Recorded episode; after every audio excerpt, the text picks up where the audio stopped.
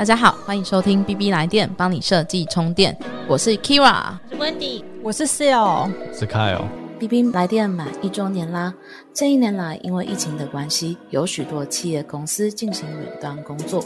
在生活工作上其实都造成了不少的改变。刚好 B B 来电的我们在这一年中都有远端工作的经验，今天就让我们来聊聊远端工作对我们有什么样的影响吧。首先呢，今天我们会分成三个部分。那第一个部分会讲到远端对设计工作的影响。再来的话呢，则是呃会聊到说，呃，因为我们都有一些远端工作的经验，那它的优点跟好处到底是什么？它真的像我们想象中这么美好吗？最后再来，我们再做一个总结。那这就是今天的三个部分。好，那首先呃我们要聊到的就是远端对设计工作的影响。其实对 UI UX 来说，很多时候我们需要对使用者进行访谈、研究或者是测试。但是在远端的形态中，呃，我们面临到了什么样的考验，又有着什么样的解法呢？尤其是呃，我觉得 U 对 UX 来说，呃，远端工作对设计，呃，像我们要做一些呃用户研究啦，或者是易用性测试的时候。如果是远端的形态，没有办法直接面对面跟客呃用户去做，或者是使用者做说明的话，其实多少还是会有一一些影响。诶，那看我应该算是我们之中，就是远端算是大前辈，他他应该是远端最久的。那你自己觉得说，我们先讲软硬体好了，你觉得在软硬体上有没有什么，就是对你的设计上造成什么影响？好，呃，因为其实。我觉得它有分，因为我们也是，就是去年疫情开始之后比较爆炸之后，然后我们就开始远端工作嘛。但因为其实我们公司的使用者是国外，所以其实应该讲，其实我们一直都在做远端的这些应用性测试或者是使用者访谈，因为就是他们在跟我们不同的时区，然后呃也不在台湾。那我们其实软硬体上面，我觉得工具上，因为现在其实工具可以选择的东西蛮多的，所以。基本上，呃，想要解决问题都可以在工具上面得到解决，但可能比较难预测的事情是，可能有一个是我觉得是对方他的对于科技产品或者这种网络产品他的认知或者他的熟悉程度到哪，因为有可能对我们就是呃对，因为 product designer、UI UX designer 应该对这种数位产品都会非常熟，所以那我们在操作上其实都会觉得哎很理所当然，但是我们有碰过就是哎我们觉得很理所当然的事情，他可能假设用。润好了，就是他有很多操作不会，所以会变成是前置的作业，就是帮他 set up 那些怎么使用这一个工具，他可能都有点困难。但相对今年可能会相对好一点，因为每间公司都开始远端嘛，所以大家被迫就是一定要学这些东西。但在疫情之前，我们可能就会碰到这种，哎，他软体的熟悉度的问题，而就是我们前面可能会花一些些时间在帮助他排除一些使用软体的困扰。这样，那其他我觉得。比较像是网络环境吧，就是尤其像我们跨国，有时候如果刚好碰到，因为地区不同，所以有可能它的网络连线的品质有可能会没有太好，而导致就是我们在测试的当下访谈当下聊的时候，会没有像实体的那么维持一定的品质。这样，Wendy 是不是？没有，我是想问说，那通常你是怎么解决这个问题，或者是我不不太确定你们是有没有提前给他们一些东西，比方说 memo 之类的，或者是。每次约的时候就提前半小时 或几呃十五分钟之类去教学。嗯，因为我觉得有一部分是因为可能 B to B 的关系，就是大家可能会在他们的上班时间去做这件事情。那有些人不一定会希望你打扰他，打扰他的日常工作。所以我们有两种情况来解决啊，一种就是我们事前会先让他知道我们要做哪些事情，像是可能我们必须要用到荧幕分享，所以你可能是需要在。电脑前面的，那我们可能会用呃，我们会用什么工具来就是试训？可能是 Zoom，可能是 Google Meet，然后或者是说，因为有些就是看国家，有些国家他们可能会比较倾向哪一种，那我们就以他们比较熟悉的为主，避免说我们应用了一个他不熟的工具，所以在会前的时候会做这些事情。但如果是有时候。对方可能都没有任何的回应，什么话？Maybe 我们会在约的时候会把那个时间稍微拉长一点，因为避免说会时间不够，前置作业啊，或者是这些设置装备的事情会花太多时间。哎，其实我蛮同意看我刚刚所说的，因为其实像我们在做一些呃远端用户研究跟易用性测试的时候，其实，在 B to B 来说，我们都是用到呃使用者的上班时间，所以其实我们在事前准备，还有就是比如说做一些事前的软体的教育训练，其实真的蛮重要的，因为他们会觉得说，呃，我就不会用，然后。呃，或者是你如果拖太久，会占用到我的上班时间，所以这个我觉得是对。如果我们要做进行这样子远端用户研究的时候，其实呃，在事前准备跟整个呃，比如说不管是 user menu 或者是呃整个软体的教学也好，都蛮重要的。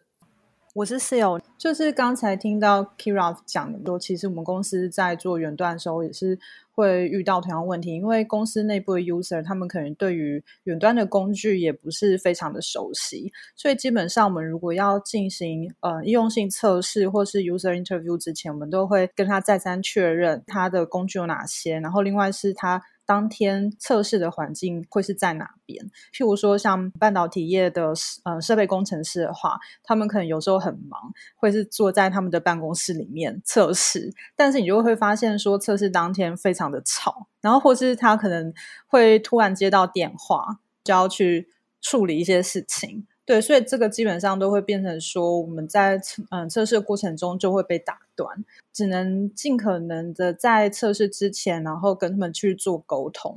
哎，对耶，其实因为像我跟呃室友，我们的环境可能比较像，所以其实我们的设备或者是就是硬体的部分可能会比较旧一点，对不对？对啊，嗯，设计师都很熟悉像外面的润嘛等等，但是像公像公司内部的 user，他们都是用 Teams，所以有时候凡是我们自己也要去熟悉，嗯，Teams 要怎么去做测试。那我们也是用 Teams，哎，好像是就是什么企业版，然后它会有什么呃什么加密还是什么的，对，就是资料不要外流这样。哎，那我好奇问一下，你们实际进行访谈的时候。有没有碰到什么远端访谈的问题？嗯，就我不知道其他人有没有这样子的状况，因为像在我们公司，如果是要做 usability testing 的话，就是通常我们都会想要去看到，嗯，user 他们在使用时候的一些情绪。但是如果是远端的话，我们就很难看得到。这个原因是因为我们公司就笔电的镜头是不会开的，有时候 user 他们可能也会觉得。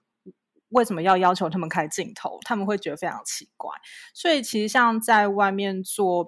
测试的时候，可能大家都很习惯说，我们可以去观察到呃 user 他们的一些表情，透过他们可能在哪个步骤皱眉头，然后我们就会去推测说，哎，他在这边可能遇到了一些问题。但是在我们公司内部做的话，就比较没有办法。如果是做一些比较大型的会议啊，也会有同样的状况。就是假设我们跟很多的利害关系人一起去开一些会议，或者是我们去呃 present 我们的一些想法给他们时候，大家都不开镜头。那有时候忽然就是有某个人讲了一段话跟决策相关，就会变成说我们其实搞不太清楚，说到底是哪位 stakeholder 讲的。那我们还要再回去问会议的召集人说：“哎，刚才那个决策是谁下的？”这样。对啊，所以就是可能跟外面比起来会稍微不方便。啊，我们也有这个，也也有这个状况。我觉得好像线上，不管是就是应用性测试，或者是访谈，或者是甚至内部的会议，好像都会有大家没有那么想开镜头。那我们之前是有几个方式，就是目前好像都还行，比较少听到说会质疑我们为什么一定要开，然后就是不开这样。而且通常我们是第一步，如果我们如果打开的话，好像他们就比较会自己也会跟着开。就是通常如果我们自己人都会关着的话，那他们就一定会也会理所当然就关着镜头不会打开。所以我们都会让访谈的人可以把镜头打开，这样对方也比较容易会打开。好，在如果真的不行的话，就才会再跟他们说，哎，就是需要他们开镜头。对了，之前是有好像还有聊到访谈的时候碰到画白板的问题，那是什么问题呢？他可能本来是有些东西可以很轻易的画图就解释给你看，但是就因为远端，那所以就干脆就不要讲。嗯，就是我用听的嘛，但是我就会造成一些认知落差。我还蛮好奇，那个用为什么应该说什么问题会需要用笔来画图解释？这个人是漫画家，他可能是没有，他可能是要讲一些流程，流或者是架构。碍于工具不方便的话，他可能就用口述，但我们的认知水平跟他不一样，所以就会误会。对，而且因为 B to B 的使用者，他们的 domain 都蛮都蛮深的，所以其实有时候真的需要画图去解释说，哎，它的架构跟流程是怎么样。哦，那有尝试他们用像 Miro 之类的吗？还是学习成本？你知道，对，就是牵扯到刚我们提到的软硬体的 学习成本。如果你跟他讲 Miro 或者是 Figma，其实对他们来说，那个是非常难用的。哦，对。哦，然后我今天早上在翻文章的时候，有看到有人的解法，他可能是先选一个 user 他们习惯的工具，譬如说 PowerPoint 好了，那他可能就会先弄个模板，然后旁边可能先用一些框框啊、线条之类，就是都准备好。那等到 user 他们可能真的有这个需求，需要去画图解释的时候，他就可以很立。很快的去拉那些原件，然后解释这样子，就是等于说他是在这个不顺的过程中，先尽力帮 user 找到一些方式，然后让他们在执行的时候比较顺。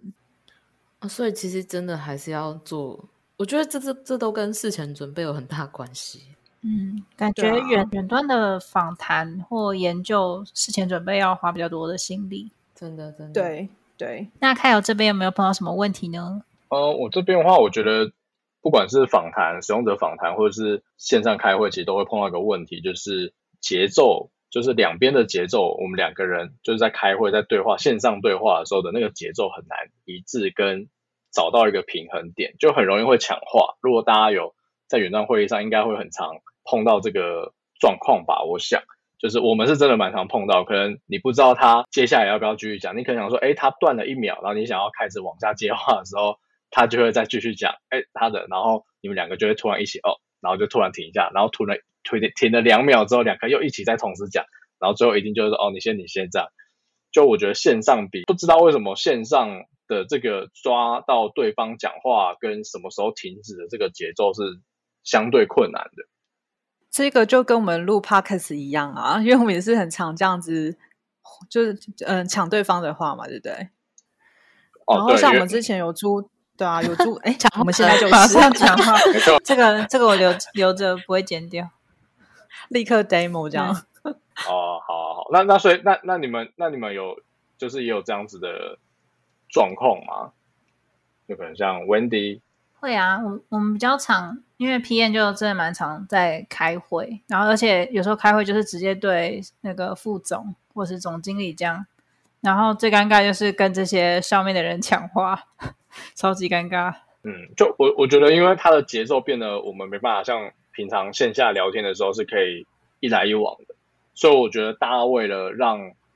那个节奏或者是不容易打断别人讲话，我们会发现，我自己发现啊，就是大家在回话的时机会 delay 可一两秒或者是两三秒，因为大家怕说你还要继续讲，所以你就会发现中间留白的那个时间变长，就可能大家先确保说，哦，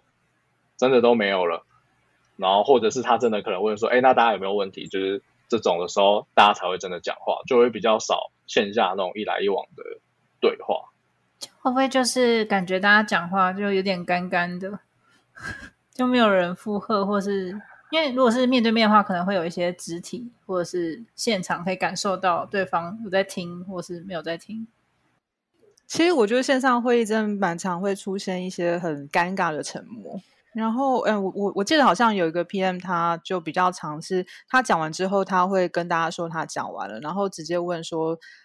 就是有没有人有问题？那如果没有的话，他再继续。所以他就可能是有先抛出一个一个提示吧，对，然后大家就会知道说，哎，我现在是不是要发言？这样子，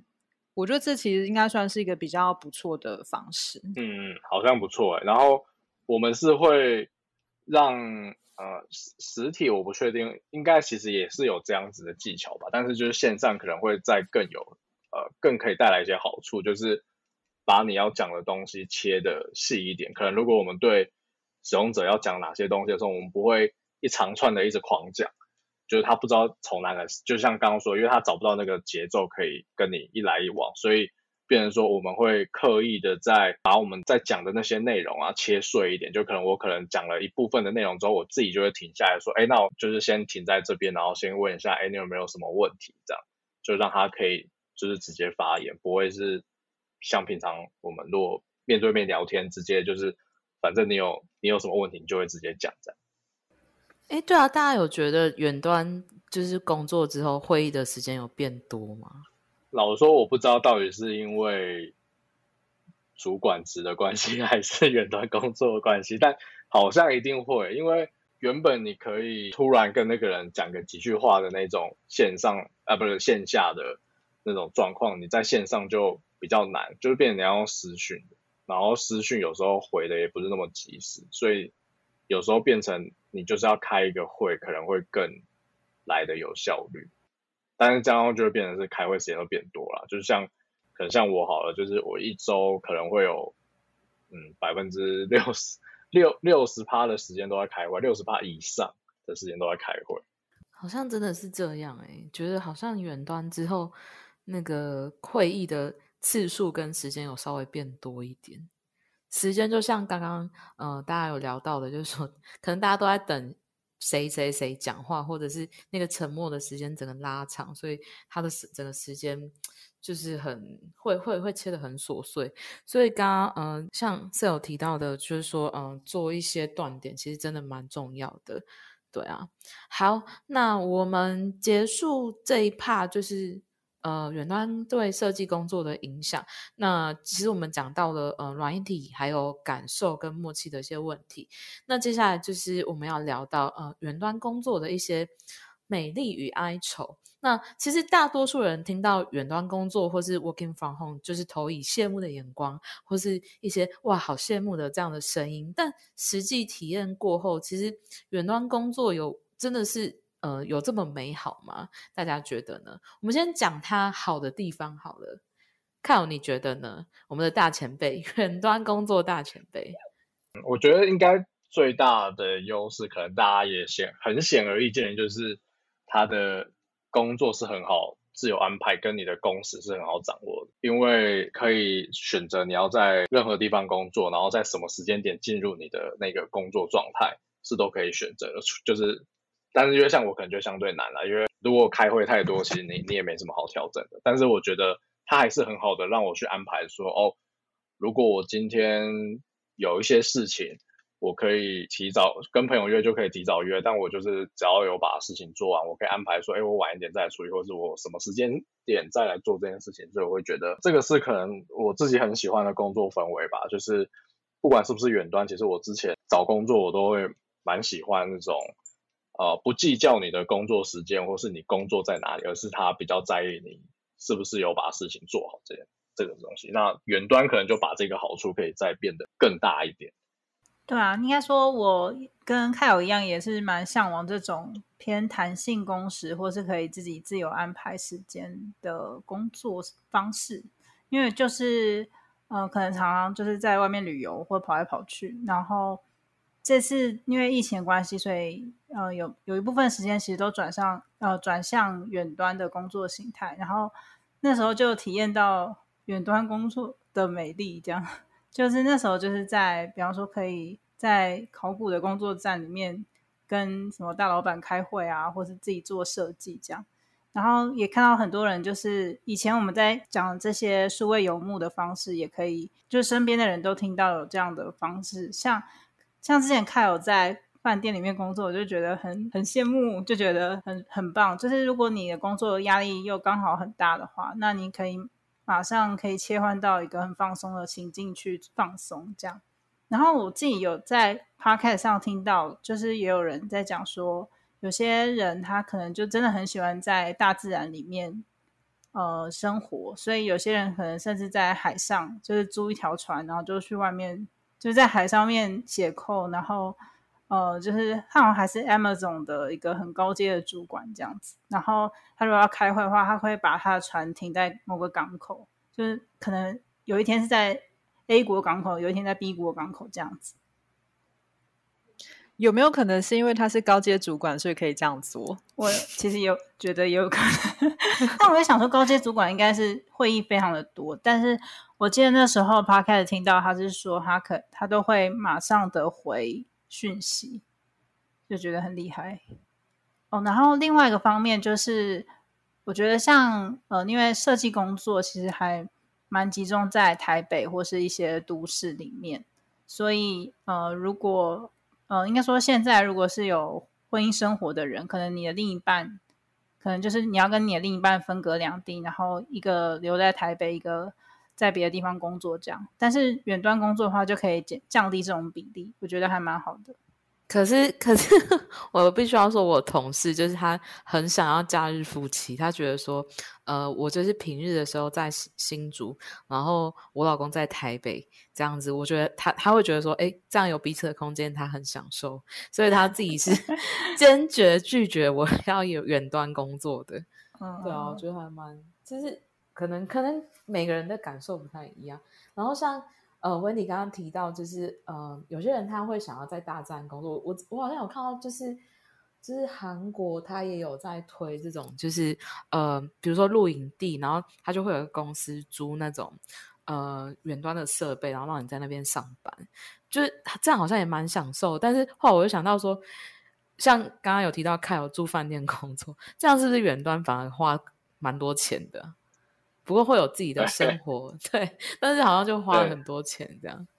呃，我觉得去饭店工作可能有一个小小要注意的地方，就是它的 check in 时间，因为你是三四点 check in 嘛，所以如果我们又不可能三四点才上班，所以我们必须要找到一个地方可以帮助我们开会。然后像我刚刚说，因为会议很多，我不是单纯做事的话，你就需要一个安静的地方。然后原本想说，哎，星巴克可能会不错，结果后来进到星巴克，发现星巴克超吵，你完全没办法在那边开会。它不是呃，它不是适合一个有太多会议的人可以去那边远端工作。然后后来才发现啊，饭店里面的那些大厅什么的，他们其实还算安静，所以或是他们有一些小的那种空间可以让你先用的话，就可以先去那边工作会比较好。这样。所以感觉要去饭店的话，也要挑一下，挑适合的饭店。对对对，而且可能可以找那种，反正我上次是去时代寓所。然后时代寓所就是他没有办公桌，但是前阵子去万丽住的时候，就是万丽它就有办公桌，而且是面山，就可以边工作，然后你看到前面就是一座山，会非常舒服。好，那因为除了其实之前有就是去饭店工作之外，也有约了几个设计师，就是不同公司的设计师，然后我们一起到那个 Coworking Space 工作，然后可以蛮蛮推荐那间那个空间在松山的。鸟屋书店，他们现在就是有一个 share lunch，然后它里面就是一天一整天哦，其实六百多块，我是觉得还可以接受，因为它里面有非常多种类的零食，然后有面包，然后有饮料，蛮不错，然后空间很舒服，然后它甚至还有分区域，是说很安静，是不能讲话。像我如果比较多开会，他就会跟我讲说，我不能当，我不能去做那个区域，我要在另外一个区域这样。然后他甚至还有是呃一个小时两百多块吧，我印象中是。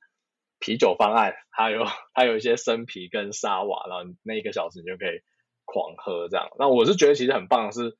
就是如果确定这样可以好好 工作吗？可以在开会的时候突然畅所畅所欲言，大大胆的起来，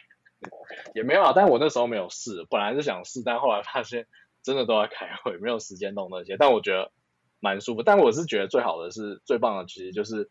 以前我们如果在线下。就是去办公室实习上班，其实就很难有这种机会。就是哎，我可以跟其他公司的设计师朋友，然后一起在同一个空间工作。甚至可能有一些设计上的难题，你说不定直接跟大家设计师一起就是讨论，我觉得还不错。就是可能讨论你设计做上面的一些问题嘛，或者是说，呃，有些因为之前面试的时候听到蛮多艺人设计师嘛，像我觉得艺人设计师通常都会有觉得，哎，我很想要有别的设计师可以讨论，那我就觉得蛮适合这种。大家如果都远端，那就艺人设计师，然后大家可以一起约到这种 co-working space 去去工作，蛮推的。那像 Kira，你现在就是远端工作，你有没有自己觉得远端工作带来的一些好处？有，我觉得第一个好处就是省下很多通勤时间跟费用。我因为我之前通勤大概就是来回的话大概三个小时左右，所以你看三个小时我可以做多少事情，然后我可以省多少油钱，一个下一个月下来应该可以省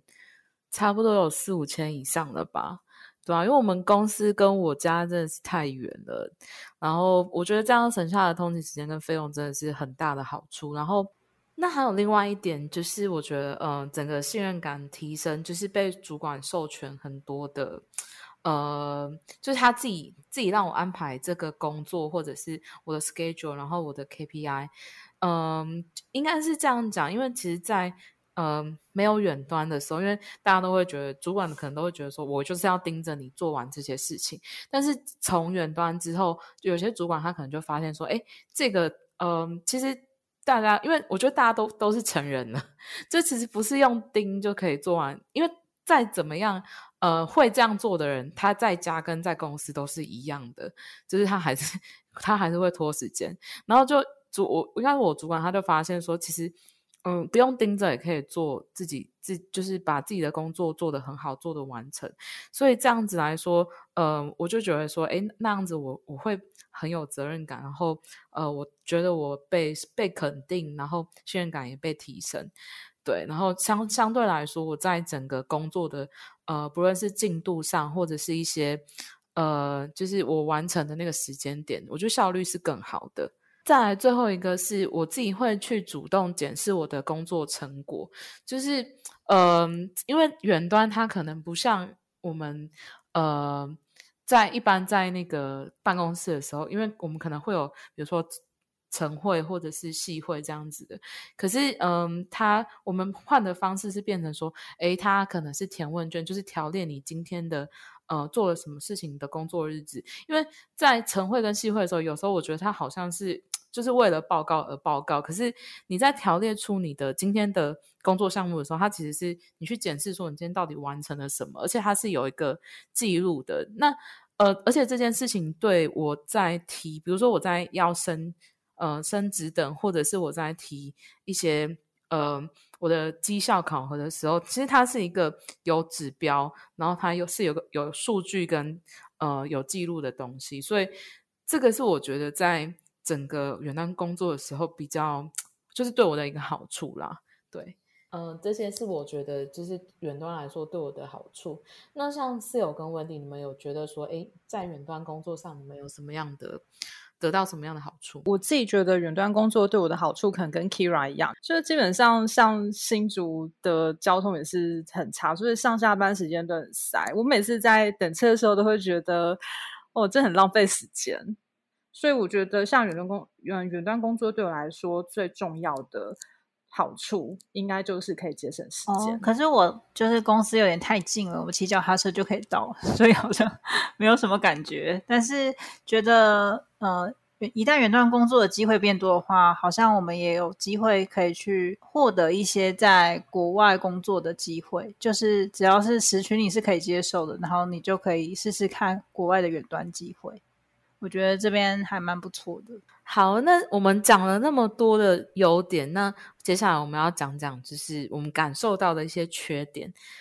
我一样，我们先请就是我们的 Kyle 来聊聊，就是他觉得远端工作的缺点是什么？Kyle，你说。其实我觉得就是他少，比较少互动吧，就是比较少那种。公事以外的互动，就是虽然大家如果可能，你如果有关系比较好的同事，然后你们会私下聊天，可是我觉得会有一点点的发现，就是如果你是完全线上的话，你要跟这个人有一个关系，然后可以私下讲讲别的事情的时候，是相对比较难的。就是他可能也一定会有，可是他会变成你要花很多的心力去做这件事情，甚至有点像是你必须刻意做，你必须去刻意做一些事情，安排一些会议，像。我们那时候，呃，我们现在就是可能，呃，每周开的设计师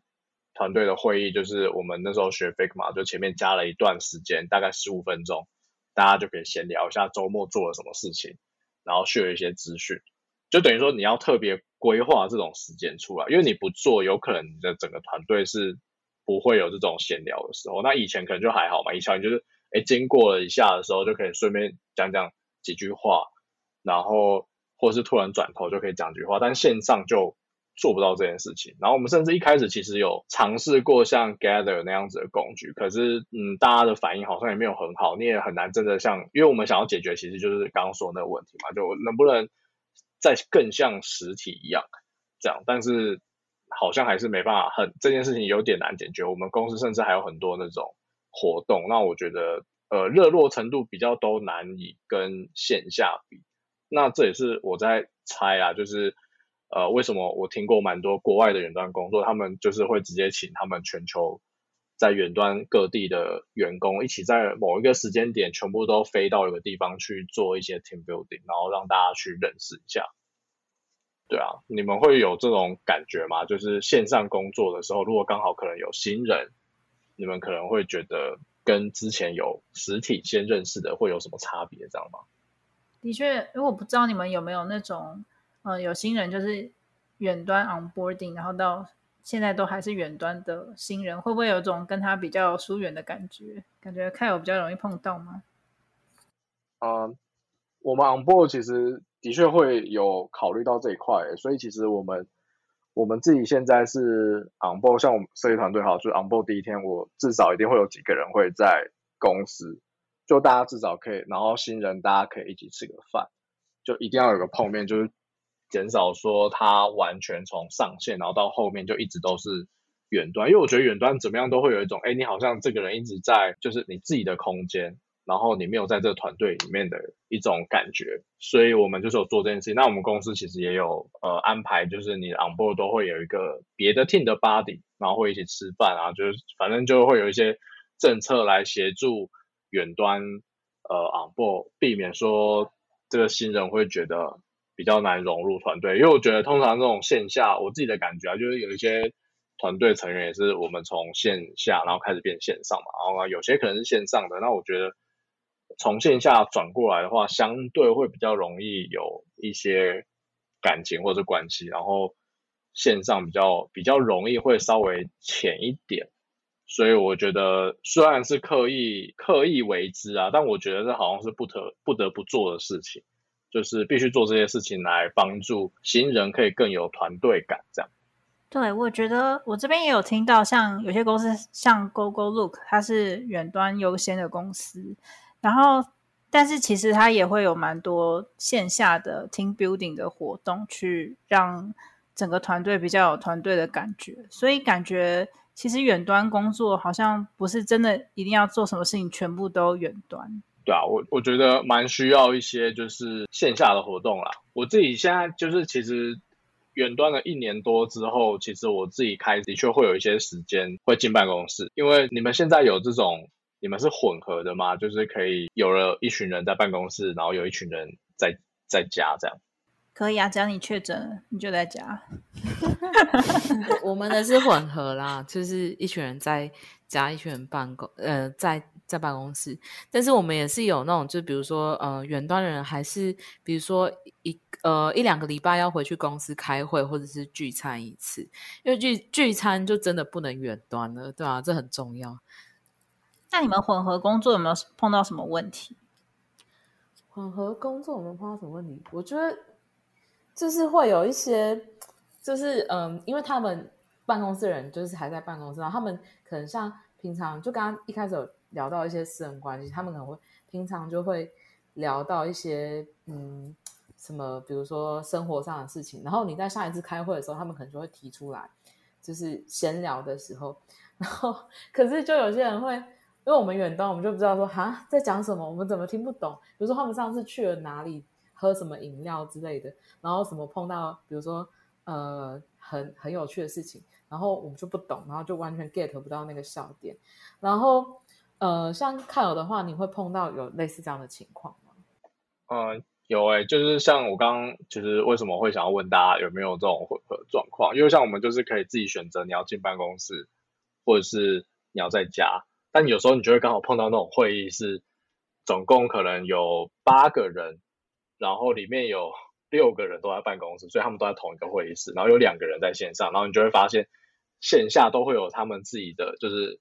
有说有笑啊。然后他们的节奏就比较好掌握到一致嘛。那线线上的人反而就更难去插话了，甚至有时候因为他们聊，他们讲的太热络了，然后因为我们是用 Google Meet，它有个举手功能，哦，你就算举手，他们可能也没发现，就是一定要有一个人发现，不然他们可能就会完全忽略到线上。所以我我自己会觉得，如果可以全全远端，就是应该说这个假设在会议上面好，所有人都是远端，会优于这种有一部分的人都在实体会议，然后有一部分的在线上，因为它会很容易。造成就是线上的人被孤立，那可能没办法避免这件事情的话，我自己就觉得可能自己就会当一个哎，要特别去 take care 一下，就是线上的人，避免说他们可能打讯息啊，或者是举手啊都没有被发现这样。然后因为有时候那个时机点过，其实好像就大家可能又不会想再回头去讨论那个议题，所以这是我发现的。另外一个状况，所以也是因为这样，说为什么我开始有一段时间、一段时间会去办公室，甚至有些会议，我就是我就挑那个会议我去办公室，因为我会把我会知道那个会议其实大部分人都在办公室。好像我自己呃，如果是参加一些线下的工作坊，但是我只能线上参与的话，就是也有碰到那种直接在线上，然后但是就被跳过。比方说自介就只有线下人在自介跟热络，然后线上人就完全是旁听的那种感觉。那或者是自己在担任这种混合式会议的主持人的时候，也会都会提醒自己说要特别留意去 Q 线上的人，说你们还在吗？你们想法是什么？或是停下来等他们这样，或者甚至是说把线下的人的意见，怕线上人听不清楚的部分再 summary 一次给他们听。我觉得好像混合式的会议的话，都需要做这样的准备会比较顺畅。嗯，我觉得好像蛮可以算是 给。会议主持人的一个小 tips 嘛，就是就是这件事情可能 maybe 会议主持人可以特别去去照顾到，就是如果这个会议里面有同时线上跟线下的时候，对啊，那室友有没有什么这样子的经验？因为我们公司其实比较是分得很清楚，就是远端的话，就是大家全部都远端，比较少像你们有这种混合。所以我记得我们可能是。嗯嗯，某些 member 他生日的时候，我们就会要求那个 member 一定要开镜头，然后反正是大家在线上一起同乐啊，然后聊聊天这样子，就是用这样的方式去维系团队的感情。那另外是像我有参加线上读书会，所以像我们每次只要一念完一本书的话，我们就会约去嗯吃饭啦，然后或者是去打高尔夫球，所以我们都会透过这样的方式来增加情感的交流。打打打高尔夫球听起来像是很高级的线下活动。没有啊，那个是什么新义区的一个一间餐厅啊？那个叫什么？哦，We 的 We 哦，对对对对对对对，We We 的哦，Mini 那个 Mini Golf。对。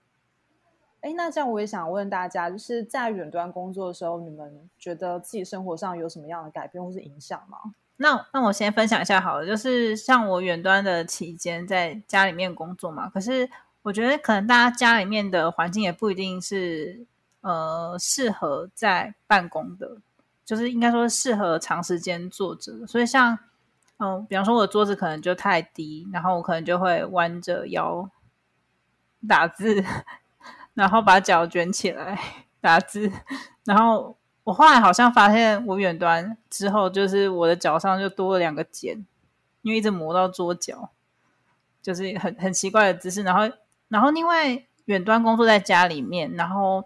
像以前的话，在办公室的话，因为我们办公室有很多地点，然后会议室可能在别栋大楼之类，所以还蛮常走动，或是到别栋大楼去开会。那这样整个运动量就是比起在家里面工作高出很多。尤其疫情期间也不太能去外面运动，所以感觉整个远端工作期间的健康状况就变得比较不好，身体变差了。然后，因为刚刚 Wendy 讲到就是姿势的问题啊，那我就想到好像有一些新创或者外商，他们就会提供一笔钱，让员工可以去购买人体工学椅，哦或是加购一些对，然后还是荧幕之类的，好像都是为了要让他们在家工作的体验比较好。然后甚至有送那个什么，跟跟远端比较没关系，就是他们有送一些小零食啊，然后防疫包之类。然后我每次看他们 PO 的照片，都觉得好棒，就很澎湃这样子。真的，就是我们，就是我们，你们 变成真才文了吗？也没有，我们没有在真才。但是那时候，因为疫因为疫情刚严重的时候才比较有啦，因为那时候不就是大家好像其实都不太能出门，就是现在就没有差嘛。但那时候好像就是比较有。那个采买啊什么的问题，所以那时候我们也是有收到好像两三次的那种零食盒吧，就一盒，然后里面的零食都是国外零食，这样我觉得蛮不错。对，那像我的话，好像比较少吃零食，但是如果在远端在家里面工作，反而我觉得一个好处是我可以就是在家里面煮饭，然后煮饭完就继续上班这样。然后这部分的话，我会觉得吃的部分比较健康一点。但是我觉得煮饭也很花时间，就是一到下班时间，你可能就要想说，哎，我我我今天晚餐吃什么？然后，嗯，假设已经有成立家庭或是另一半，然后就会收到那个 line，那个 line 上面就写说今天晚餐吃什么，然后就开始去想菜单。哎，那所以你们远距上班比较多是自己煮吗？因为像我就是远距之后，我就直接索性的。买的那个 Uber Eat 的优享方案，就是他买一九九会免运那个东西。因为我想说，好像随便点都会都会都会超过，所以你们其实是比较常煮饭的。嗯，我们是煮饭，我也是煮饭，然后煮给另外一半吃。另外一半煮给我吃啊，好好好哦，真的。我们都是煮给另外一半吃，然后他还会嫌弃，就说你今天这个水放太少，盐放太少什么的。我们好像默默变成深宫怨妇的感觉，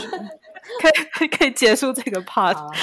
好，那我们今天聊了很多关于远端工作的一些呃，不论是对设计工作的影响，或者是一些优点跟缺点，那也讲了一些就是解决的方法。呃，其实我觉得，其实对于 B to B 来说，呃，因为我们有很多呃跟使用者上需要比较近距离的接触，或者是呃我们有一些利害关系人的原因，所以其实，在事前准备的部分要比较充足，然后时间可能要拉比较长，嗯，要建立足够的信任感，然后可能会要制造，在比如说在会议上制造一些断点。然后再来的话，就是在一些呃，比如说私人关系或团队之间的建立，可能需要呃再多一点的维系情感。我相信，其实大家都可以找到一些方法，因为毕竟在疫情的这样子的一个情况下，我觉得远端它可能还是需要一些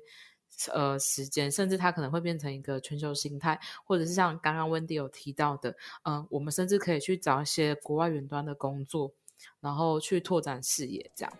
好，那今天 B B 来电就到这里结束了，大家下期再见吧，拜拜，拜拜，拜拜，拜拜。